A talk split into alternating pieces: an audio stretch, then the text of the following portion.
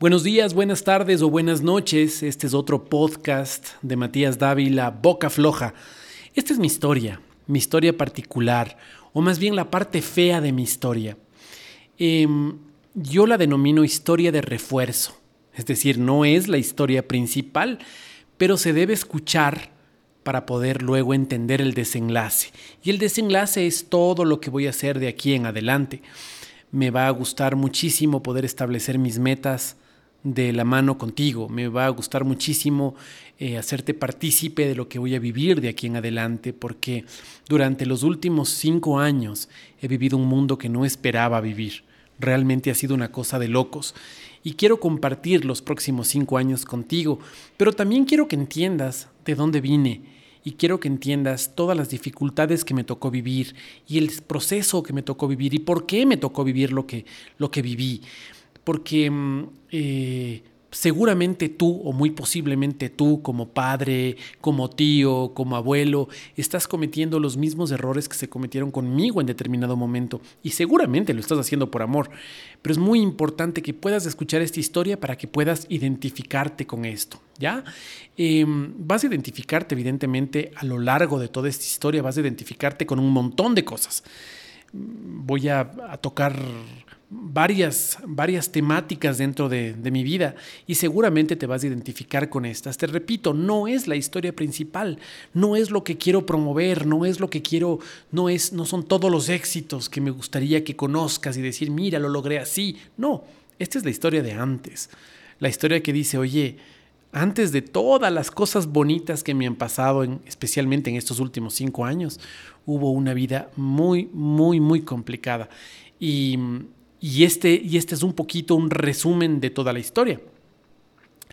Eh, si solo cuento la historia triste así, parecería que soy un perdedor y soy todo menos un perdedor. Y quiero contarte una historia, una subhistoria que me pasó cuando yo era eh, jovencito, tenía 13 años, 13, 14 años aproximadamente. Yo hago oratoria, es decir, así el concurso del libro leído me paraba y daba discursos muy eh, efusivos, muy histriónicos y eso me llevaba a ganar muchos certámenes. Resulta que cuando estaba empezando, antes de, todos los, logros que, vendrían de la mano de la oratoria, eh, fui a un concurso, yo estaba en un colegio eh, regentado por jesuitas, y fui a un concurso, fuimos dos personas a ese concurso. Oye, no ganamos nada. A duras penas nos dieron un aplauso porque realmente a, estos concursos suelen mandarle al estudiante y a un grupo de estudiantes adicional para que les puedan hacer barra, para que les aplaudan. Bueno, en mi caso no fue nadie. Fuimos dos. El uno le aplaudía al otro. Y ninguno de los dos ganó nada. Cuando llegué al colegio, llegué en una, una furgoneta del colegio, me bajé y cuando empecé a entrar, el padre rector estaba en la puerta entonces el primero de nosotros, el, otro compañero, entró y dijo, buenos días, padre, y con una sonrisa entró. Y yo, que soy mucho más dramático, bajé la cabeza y dije, buenos días, padre, y pasé. Me cogió de la chompa de mi, de mi, de mi no sé cómo se diga en tu, en tu localidad, eh, chamarra, sí, me cogió y me, me, y me hizo para atrás y me dijo, te vas a tu casa. Y le dije, ¿por qué? Y me dijo, porque perdiste. Entonces le señalé al de adelante y le dije, bueno, pero si yo me voy también se va él, él también perdió. Y me dijo, ¿viste la sonrisa con la que entró? Él ganó. ¿Sí? En ese momento no entendí la gran lección, pero después entendí que ganar es ganarse. Y eso les debo a los jesuitas. Ganar es ganarse. Desde ahí en adelante he ganado muchísimas cosas en la vida, muchísimas. Así el resultado frente a los ojos de la gente ha sido que perdí. Gané muchísimas cosas porque tuve la satisfacción de decir, lo dejé todo en la cancha, absolutamente todo. ¿Ok? Entonces esta historia vale la pena contarse. Tuve una niñez muy feliz, muy, muy feliz. Em, mis padres, mi padre principalmente, tenía muy buenos trabajos y eso hacía que tengamos una holgura económica eh, brutal. Estuve en uno de los colegios más caros de mi ciudad, de la ciudad donde vivo. Eh, tenía un roce social increíble, tenía unos amigos que, claro, muchos de ellos eran... Eh, eran hijos de diplomáticos, entonces básicamente mi niñez transcurría entre casas muy lujosas, entre viajes, viajábamos mucho al exterior, eh, se me consentía mucho, yo era hijo único, soy hijo único, entonces me consentía muchísimo. Además, llegué a los 18 años de casados de mis padres. No solo que era único, sino que llegué bastante tarde, entonces fui muy esperado y muy mimado, además. En la juventud igual fue una persona muy feliz, muy, muy, muy feliz. Te puedo decir que logré cosas increíbles dentro de la, de la niñez, de la juventud, porque tuve el respaldo de mis padres. Entonces, eh, tuve la, no, tuve necesidad, digamos, de ir a, a buscar un pan, eh, de compartir absolutamente nada en, en, en, los hogares donde hay hermanos. Un pan es para dos personas y partes del pan yo nunca partí absolutamente nada, todo era para mí, todo era para mí. Pero eso generó además una adultez complicada Primero porque no sabía cómo compartir. Cuando ya empecé una relación sentimental seria, por ejemplo, no tenía idea de cómo compartir. De hecho, me complicó compartir comida con mi primera hija, porque no sabía cómo hacerlo, porque me incomodaba hacerlo, porque era una persona egoísta. Y a eso súmale que era una persona mimada. Entonces no tenía muchas herramientas para poder, em, ¿qué te digo?, manejarme en la vida. Mis padres me evitaron mucho el dolor, muchísimo, muchísimo, evitaron que yo sufra. Eh, yo tengo una discapacidad visual, tengo unos lentes bastante gruesos y una discapacidad visual. Entonces, en sexto grado, me acuerdo, tendría 11 años, teníamos que hacer un trabajo, una tesis acerca de uno de los presidentes emblemáticos de mi país. Y mi madre dijo, no, pues es mucho trabajo para él, mejor le doy haciendo. Entonces mi madre era maestra y una persona muy honesta además, muy, muy honesta. Mi madre y mi padre, dos personas muy honestas. Pero yo no sé por qué mi madre se le ocurrió hacerme el deber. Y era larguísimo, era, una tesis. Nos habían mandado esta tesis dos meses atrás, o sea, era un trabajo grande que teníamos que ir investigando y haciéndolo. Pues mi madre me hizo el trabajo. Y pasé una de las vergüenzas más grandes cuando el profesor me dijo, quiero hablar contigo después de clases. Dije, claro. Y me dijo, ¿quién te hizo el trabajo? Dije, nadie, soy yo. Y mantuve el, soy yo hasta el final. Y el profesor dijo, que puedes irte. Pero no, evidentemente no me había creído. ¿Sí? Eh, pero mi madre me hizo el trabajo, me hizo el trabajo porque no me permitía sufrir, porque me quedaba hasta más tarde, porque el quedarme hasta más tarde tal vez implicaría que yo eh, fuerce un poco más la vista, ¿sí? Para otras cosas sí podía quedarme, para jugar sí podía, para, pero para esto no. Entonces era un poco, un poco, no, no tenía mucho sentido. Eh, luego, cuando tuve 14 años, 14, 15 años, perdí el año. 14 años de haber sido. Perdí el año, perdí segundo curso de colegio. Y em, cuando a otros niños, cuando perdían el año, les metían unas tremendas eh, golpizas, ¿no es cierto? Porque en la época en que yo era niño, pues tu mamá sacaba el cinturón y con el cinturón te daba unas tremendas palizas o tu papá. Yo tuve las mejores vacaciones de mi vida las mejores, porque mi mamá dijo que tenía sulmenage y mi papá dijo, sí, pobre, tiene acabado exhausto, no ha faltado de él y realmente, bueno, sí me esforcé muchísimo para poder pasar el año. Y sí fue muy complicado hacerlo, o sea, hoy, hoy entiendo también que no fui vago, porque no, no fui, sino que este problema visual que tenía hizo que pierda en una materia que era dibujo técnico. Y el profesor, miren, en esa época, cómo serían las cosas, ¿no? No pudo entender que yo no veía igual que mis compañeros. Entonces me equivocaba en un milímetro y me señalaba y me con un esfero de rojo. Fue terrible, porque yo le ponía todas las ganas, pero no podía, o sea, físicamente no podía. Pero el resultado final fue que perdí el año. Eh, y fueron mis mejores vacaciones. Mis mejores vacaciones. Fui a una playa espectacular que está en el Ecuador, que se llama Jambelí, una isla divina, y ahí pasé mis vacaciones. Cuando llegó mi primera hija, ya cuando yo tenía 21 años, porque fui bastante precoz, mis padres me albergaron en su casa, me dieron cabida en su casa y fui con mi primera esposa, porque tengo dos ex matrimonios. Con mi primera esposa fui a mi casa a vivir, porque yo, claro, no podía mantenerme solo, porque estaba en la universidad, porque había que apoyarme, etcétera, etcétera. Entonces, em, esta fue la historia de mi vida. Pero además, en mi círculo social, en mi círculo de amigos, tenía historias parecidas. Por ejemplo, un amigo mío, uno de mis muy buenos amigos, que no voy a decir su nombre porque no tengo la autorización para hacerlo, eh, a él le criaron igual, con muchísimas prebendas.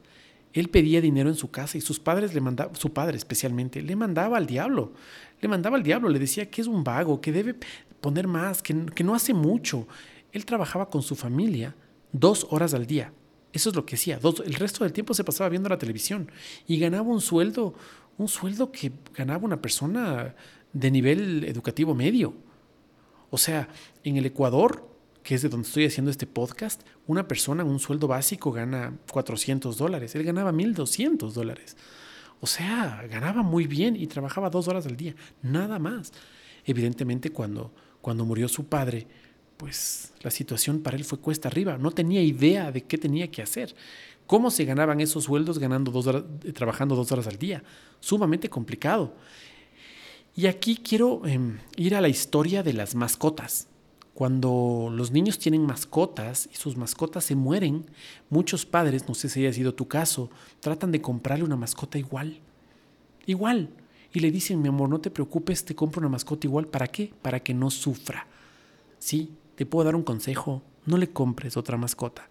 Déjale que sufra, que asimile el luto, que sepa lo que es perder. Porque solo si sabe lo que es perder va a poder valorar.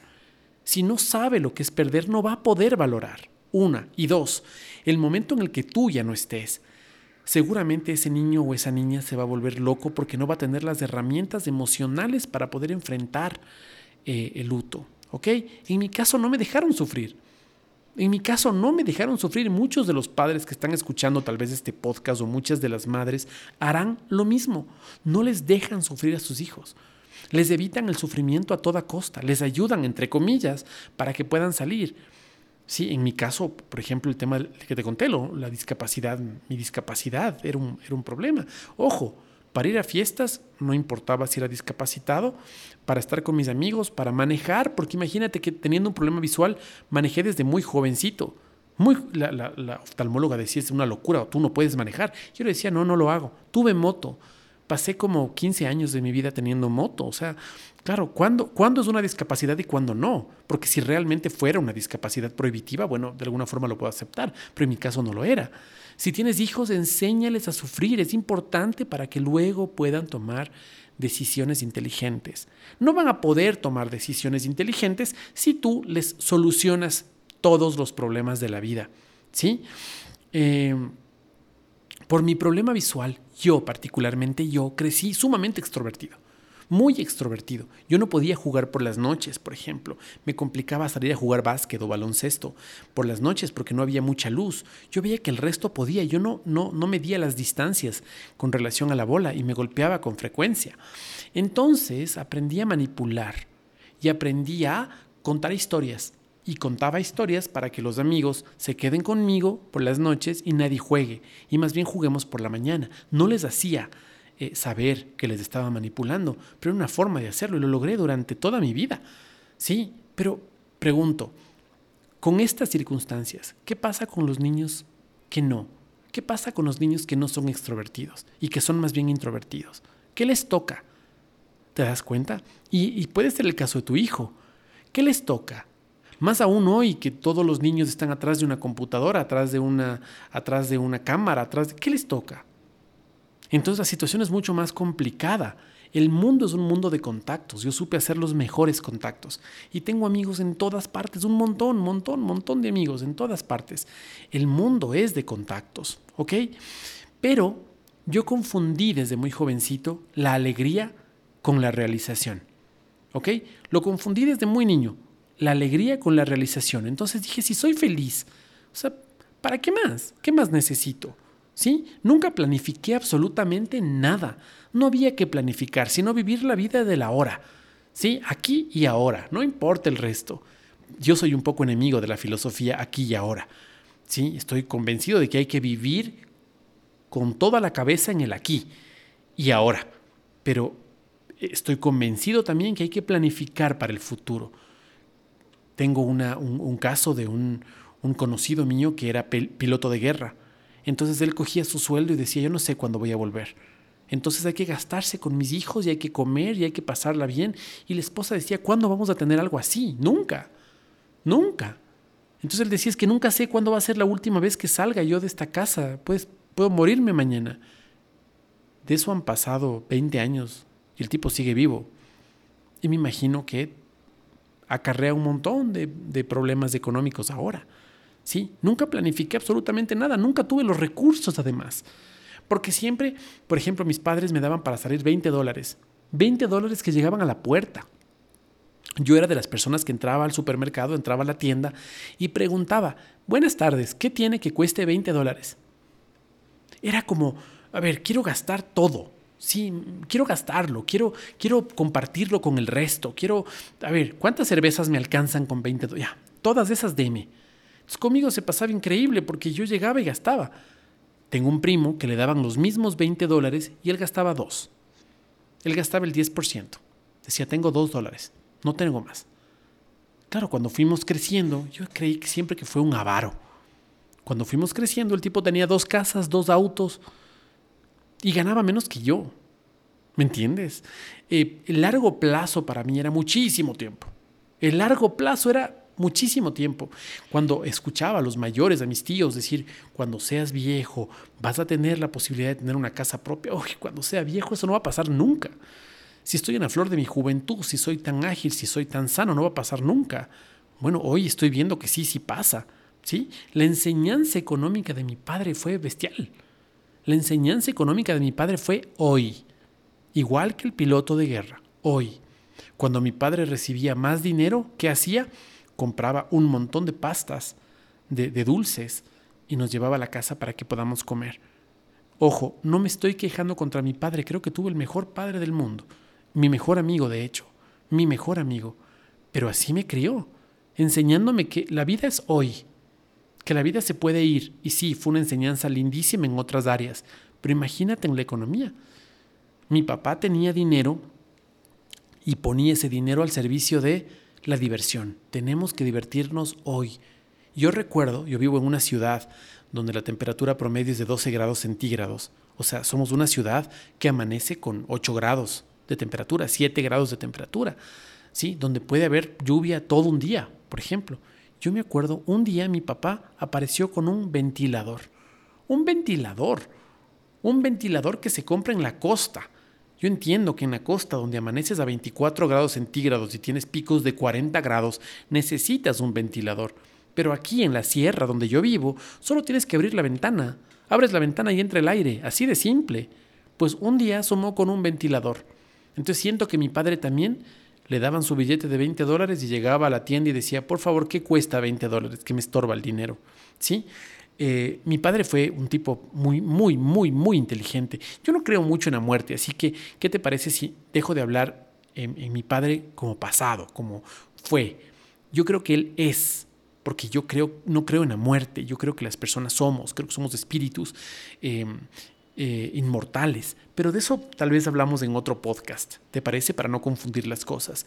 Mi padre es el mejor periodista que yo he conocido, el mejor. organizó la primera exposición mundial de periódicos cuando él tenía 24 años. ¿Sí?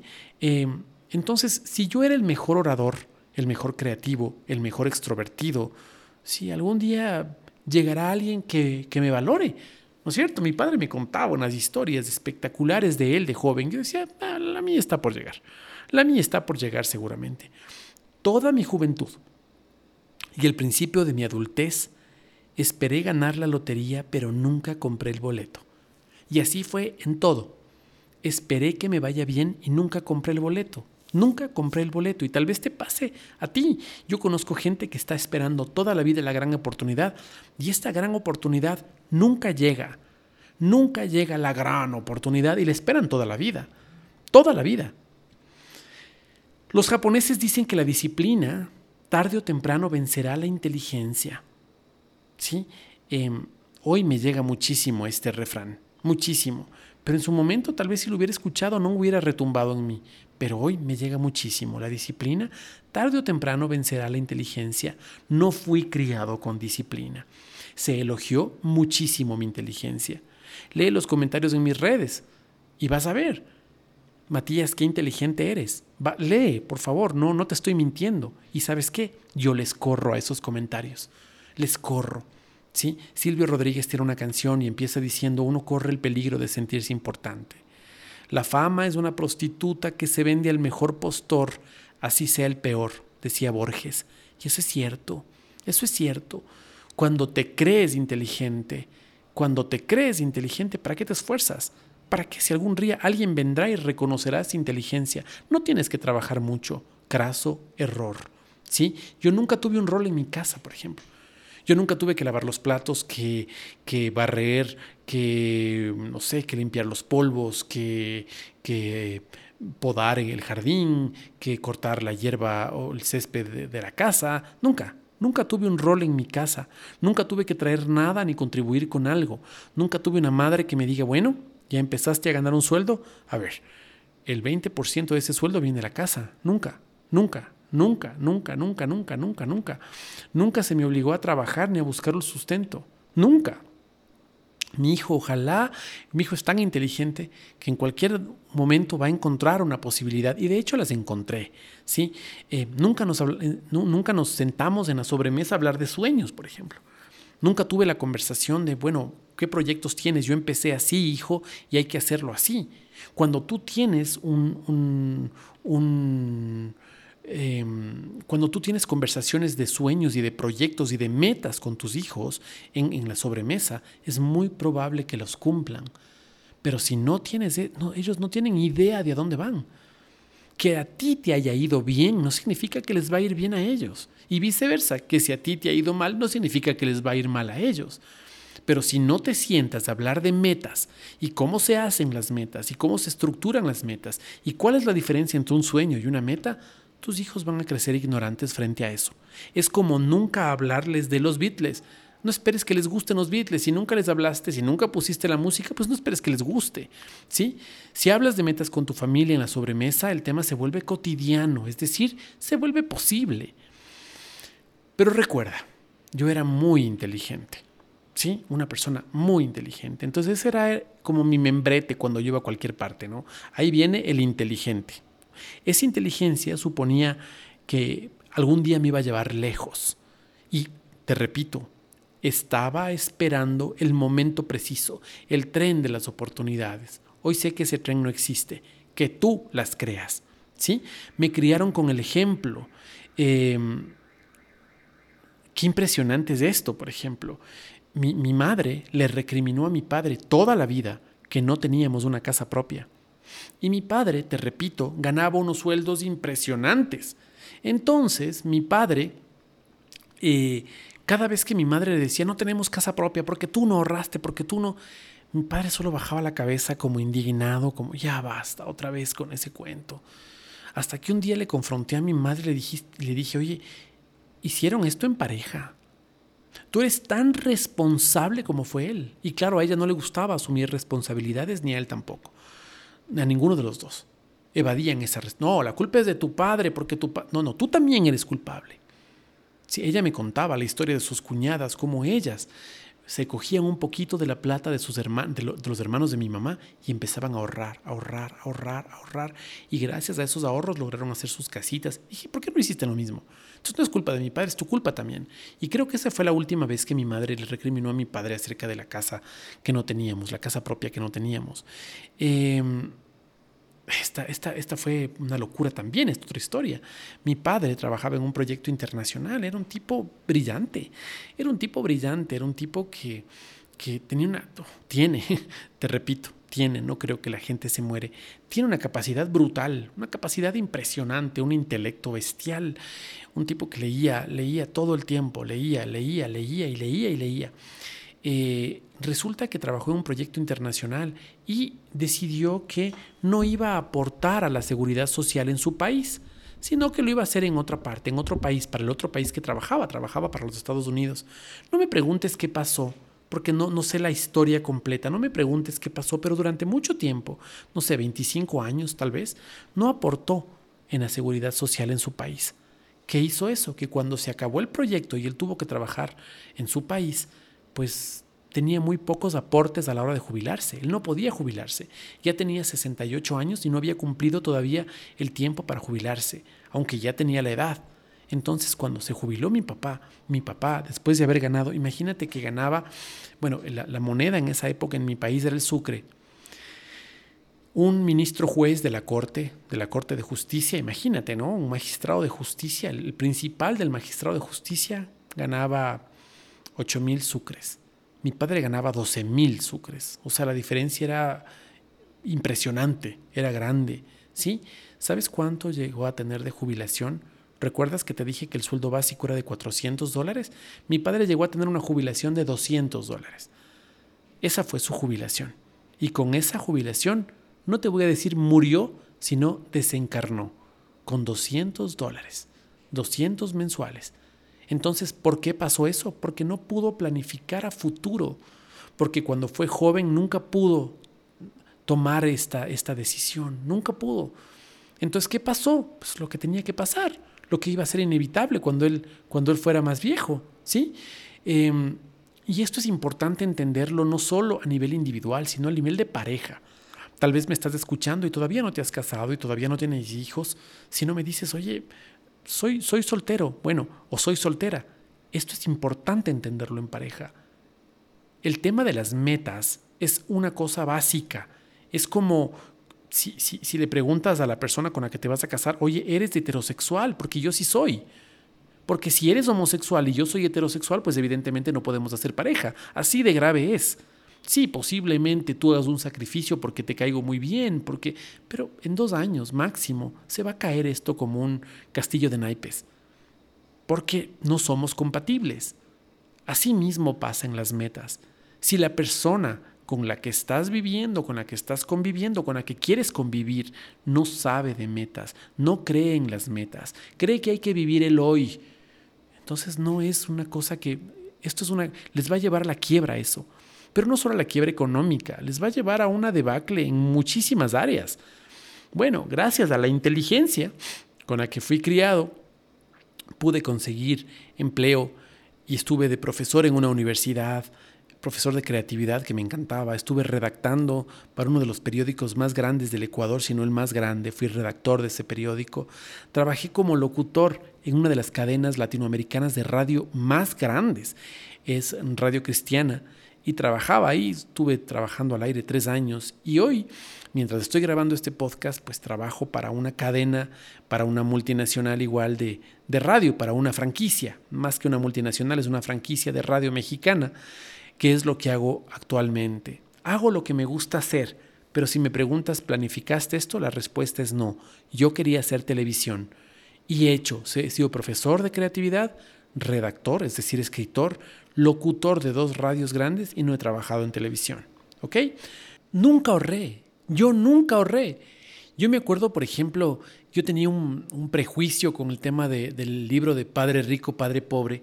Tal vez el mismo prejuicio que muchas de las personas tienen con respecto a Ricardo Arjona, tal vez el mismo prejuicio que muchas personas tienen con Pablo Coelho. Ese era mi prejuicio con el Padre Rico, Padre Pobre. Decía, esta es literatura barata. Y nunca lo había leído. Y un amigo, gran amigo mío, me dijo, hagamos una cosa, ¿por qué no lees el libro? Y después me dice si es literatura barata o no. Él lo tenía con él. Le dije, ¿me, lo das? Toma, da, toma el libro, léelo. Y cuando leí el libro, realmente me cambió la vida. Porque me dio unas enseñanzas brutales acerca de los ingresos residuales.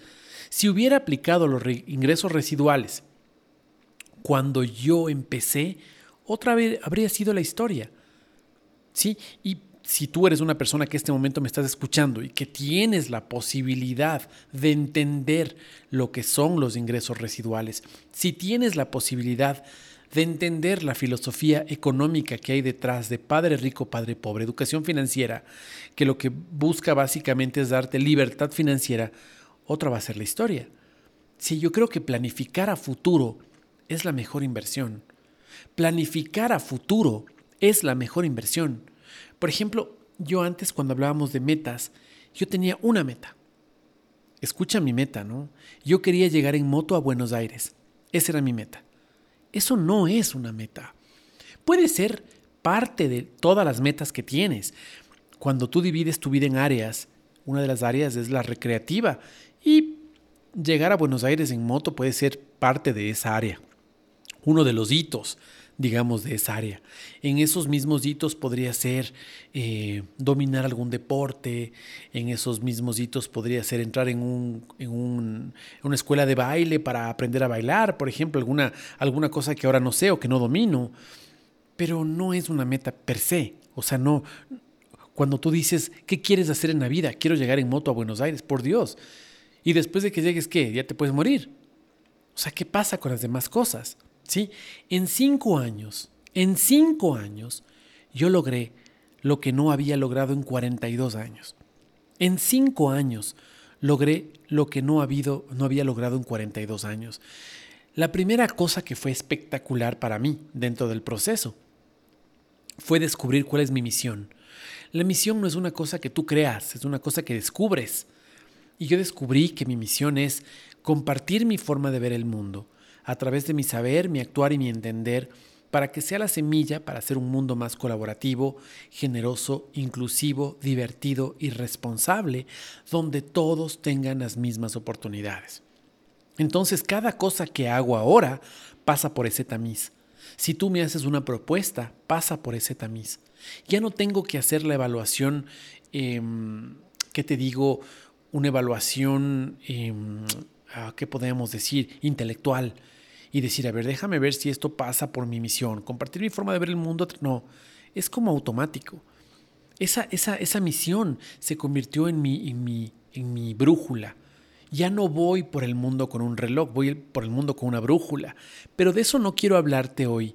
Quiero contarte lo que pasaba antes, como te dije, y quiero aclararte una vez más que este podcast no es un podcast finalizado, es un audio de apoyo, audio de apoyo que tendré en cuenta eh, cuando ya vaya vaya revelándote muchas de las cosas que han pasado en mi vida y gracias a las que he podido lograr muchas cosas, diré, mira, así era yo antes, quiero que escuches este podcast. ¿sí? Eh, luego de saber mi misión, me di el tiempito para saber qué es lo que quería. ¿Qué es lo que realmente quería? Cuando estás dentro de un matrimonio, como fue mi caso, un poco te adaptas a la pareja, ¿sí? Y te adaptas un poco también a sus sueños, si es que los tiene, y si no, a la forma en que ve la cotidianidad. Yo, luego de divorciarme, dije, ok, ¿qué quiero en la vida? desde cómo quiero vestirme, cómo quiero peinarme. Porque cuando estás en pareja, tu pareja te puede decir, eso no te queda bien, y tú no te pones. Cuando dejé de, el matrimonio, dije, oye, pero esto me gusta. Esto, hacer esto me gusta. Por ejemplo, una de las cosas que siempre me gustó hacer fue leer. Y, los fines de semana sentarme a leer el periódico en la sala. Ahora que estaba solo, me sentaba a leer el periódico en la sala, hacía mi, café, mi, mi, desayuno y me sentaba a leer el periódico en la sala. Eso me gustaba hacer. Antes no podía hacerlo. Entonces descubrir desde las pequeñas cosas que quieres hacer hasta las grandes es una cosa pero fabuloso. Y yo te pregunto, ¿tú sabes lo que quieres? ¿Tú sabes lo que quieres? Si yo te pregunto cómo te ves en cinco años, en algunas áreas, podrías contestarme de memoria. Por ejemplo, en el área de la educación, en la salud, en el dinero, en las relaciones familiares, ¿cómo te ves? Si en este momento estás pensando, si en este momento estás chapuceando una respuesta, no sirve. Seguramente no vas a ninguna parte. Si no me puedes decir cómo te ves en cinco años en estas áreas, no tienes metas. ¿Entiendes? Y estás viviendo por vivir. Muchos tratan, cuando les hago esta pregunta personalmente, de justificarse y decir un ratito, no, si yo sí sé dónde voy. Voy hacia tal parte, estoy queriendo hacer tal cosa, cualquier cosa. Pero no, no. Cuando tú tienes metas, sabes exactamente a dónde vas. Si tú me preguntas en la parte financiera dónde vas, te puedo desglosar algunos hitos que tengo en la parte financiera. Te puedo desglosar en la parte de relaciones algunos hitos que tengo con relación a mis amigos, a mi familia, etcétera ¿Ves? Eso se llama tener metas. Porque las metas engloban todo, son toda la vida. ¿Sí? Tal, vez, digo yo, eh, al igual que, fue mi, un poco mi juventud, tú también esperas ganarte la lotería, pero todavía no compras el boleto. Recuerda cómo me pasaba a mí. Tú también quieres ganarte la lotería, pero no compras el boleto. ¿Sí? Eh, mi vida matrimonial fue de necesidades. No había ahorros. No había ahorros porque nunca se ganaba lo suficiente. Yo hoy escucho a las personas que dicen, pero yo no puedo ahorrar porque tengo tantas deudas que no puedo ahorrar. Y mi respuesta es, y nunca podrás salir de las deudas si no ahorras. Es imposible. Gracias al ahorro es que puedes hacer negocios y con esos negocios puedes salir de las deudas. Es imposible si no. ¿Sí? Yo no, no tenía un norte en mi vida matrimonial. Bueno, eso, de alguna forma la parte financiera es la que más se puede cuantificar, pero en el resto de las cosas no había un norte. No había un norte, no teníamos como decir, vamos a fortalecer nuestra relación a través de, se me ocurre, practicar un deporte juntos. No, no, no, no había eso. ¿Sí? Además de eso, súmale que yo en mi vida matrimonial empecé con una niña y esta niña, Renata, tuvo discapacidad. Una discapacidad y es, o sea, no solo que empiezas desde cero, sino que empiezas con, con un saldo en contra de menos cinco. ¿Sí? Luego cada uno se dio cuenta que no iba la cosa por ahí y nos divorciamos. Nos divorciamos cuando nos dimos cuenta que cada uno era algo así como una isla independiente dentro de la casa, ¿no? Un país independiente con su propio himno nacional y su propia bandera, eso es lo que éramos. Luego, el tema de mi hija Renata. Mi hija Renata nace con una discapacidad y pasa 12 años. Vive con nosotros 12 años. Su discapacidad era física, no era intelectual, era física y em, afectaba los músculos. A los 12 años tiene una afectación muy fuerte a nivel pulmonar y esa afectación lo que provoca es que ella fallezca. Te repito, no creo en la muerte. Em, entonces el término correcto es desencarna. Un 29 de mayo del 2007, mi hija Renata desencarna. Entonces, eh, en ese momento yo solo sabía que me sobraba plata que me sobraba un plato de comida, que me sobraba un uniforme, que me sobraba todo. Sí, cuando pasó eso fue devastador. Sentía que tenía un hueco, un agujero dentro del estómago y que no se llenaba absolutamente con nada, ni con las películas que me gustaban, ni con la comida que me gustaba, ni con los paseos que me gustaban, no se llenaba. Sí, la vida se me cayó encima. Pero de estos casos conozco un montón, o sea, no soy, no soy una persona aislada, conozco muchísimos casos, muchísimos casos de personas que caen en depresión, personas que aparentemente lo tienen todo, presentadoras, modelos, muy guapas, muy guapas, que tienen enormes vacíos, que tienen intentos de suicidio. Y tú dices, ¿cómo? Una mujer que gana tanto por hacer modelaje, presentación de televisión, que es muy reconocida, que es famosísima, que es... ¿Qué le puede faltar? Nadie sabe lo de nadie. ¿Sí? Eh, ese mismo año, el 2007, cuando desencarna mi hija, cinco meses más tarde desencarna mi mejor amigo. Mi mejor amigo, que es mi papá. Entonces, fue un año, el 2007 para mí fue un año sumamente complicado, porque desencarna mi héroe, mi padre, y por primera vez tuve que desempeñar el rol de proveedor y hacedor en la casa. Es decir, ya tuve que aprender cómo cambiar la bombona de gas, ya tuve que aprender cómo cambiar un foco, ya tuve que aprender cómo, cómo si, se queda la llave adentro, cómo llamar a un cerrajero para que abra la puerta, etcétera, etcétera. O sea, ya me convertí de la noche a la mañana en papá, pero eso fue muy tarde, muy tarde. Hasta ese momento no tenía claras las herramientas que tenía que utilizar. Ojo, y eso te puede pasar a ti si no te ha pasado todavía.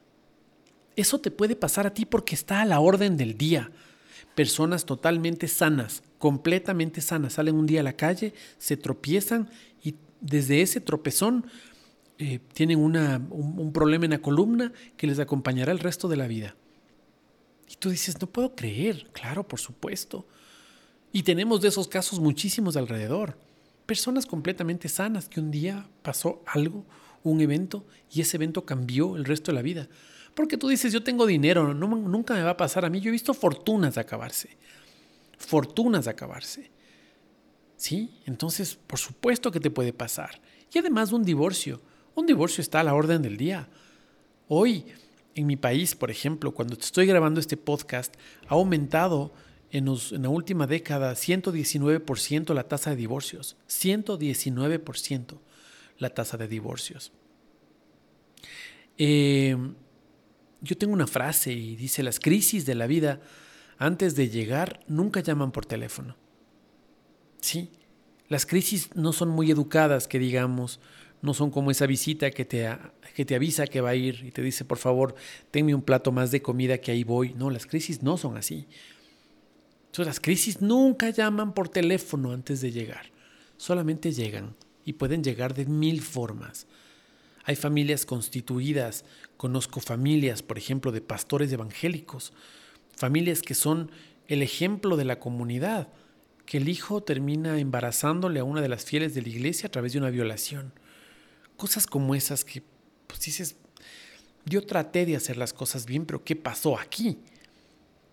Personas que, jóvenes, que un día salieron de una fiesta, el tipo manejaba el auto, se chocan y mata a su amigo que estaba al lado, con el choque, y queda marcado para siempre.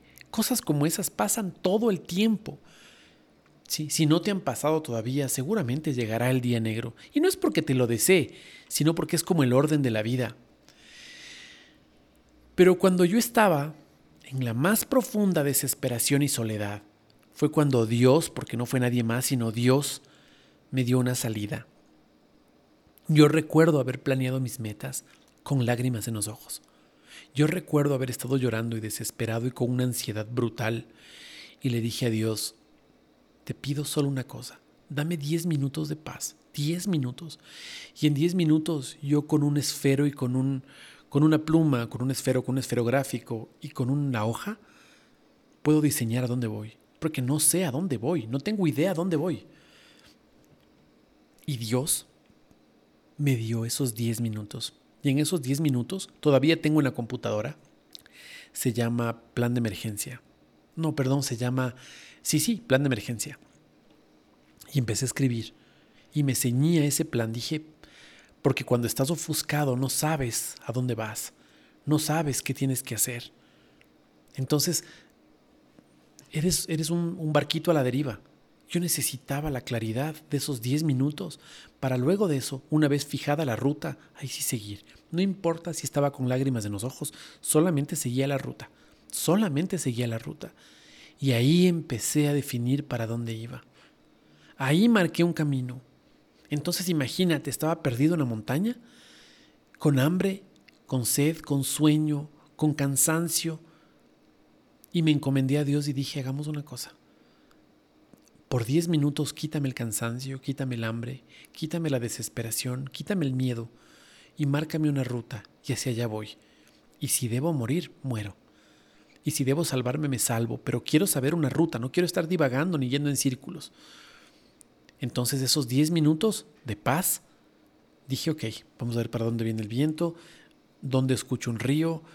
Tomé toda la información que tomaría un caso común y corriente, un caso en situaciones normales, y fijé una ruta. Y ahí empecé a definir para dónde iba. ¿Sí? Este podcast solo tiene el objetivo de contarte mi vida hasta aquí el relato te iré contando a lo largo de esta aventura, lo demás te iré, contando, pero hasta aquí tenía la idea de contarte para que cuando, cuando, cuando yo pueda em, contarte alguna historia importante en mi vida, algún logro, pueda decirte, ¿sabes qué? Pero llegué de aquí, llegué de secarme las lágrimas, llegué de enterrar a mi hija, sí, a la primogénita. O sea, quiero contarte el contexto. Recuerda, no es un podcast principal, es una historia de apoyo. La utilizaré para contarte quién soy continuamente. A ratos, cuando te cuente, como te decía, uno de mis logros, quiero que tengas presente que no siempre fue así. Es más, que fue totalmente lo contrario. Así que hasta aquí voy a llegar hoy. Quiero que me sigas en Facebook y en Instagram como arroba matíasdávila.es. ¿Y para qué me vas a seguir en Facebook y en Instagram? Porque una de mis metas que la planteé hace cinco años fue ser escritor. Escribo desde que tengo cinco años, pero quise ser un escritor diferente y empecé a escribir en Facebook y escribo regularmente en Facebook. Las cosas que escribo son cosas más bien de la onda pensar y más bien de la onda cómica. ¿sí? Las dos cosas escribo. Y em, me encantaría que me sigas, me encantaría que me leas. Me leen muchas personas ahora, pero me encantaría que tú lo hagas. Acuérdate, arroba Matías, sin H, M-A-T-I-A-S, Matías Dávila, punto S. También me gustaría que me sigas en YouTube como Matías Dávila S, eso sin ningún punto en la mitad, sino Matías Dávila S. ¿Sí? Y sigue buscando mis podcasts en Google Podcasts o en Spotify, porque ahí van a irse alojando. Este es estamos empezando recién, así que no vas a encontrar muchos, pero a lo que va pasando el tiempo, pues vas a ir encontrando más. Si crees que algo de esto le puede servir a alguien, sí te pediría que por favor se lo compartas. Si crees que esta historia le puede servir a alguien, sí te pediría que por favor lo compartas. ¿Ok? Conmigo llegamos hasta aquí, te mando un fuerte abrazo, recuerda que nada es coincidencia. No creas en las casualidades, cree en las causalidades. Hay dos formas de vivir la vida, decía Albert Einstein, creyendo que todo es un milagro, creyendo que nada lo es. Yo empecé mi vida creyendo que todo era un milagro. Tomé esa decisión cuando tenía unos 25 años. Dije, no vuelvo a creer en coincidencias. Y mi vida desde allí en adelante ha sido mágica porque he visto la mano de Dios principalmente en todas las cosas que hago, los propósitos gigantes que hay. Así que no puedo sino agradecerte por haber llegado hasta aquí, enviarte un abrazo fuerte y hasta la próxima. Chao, chao.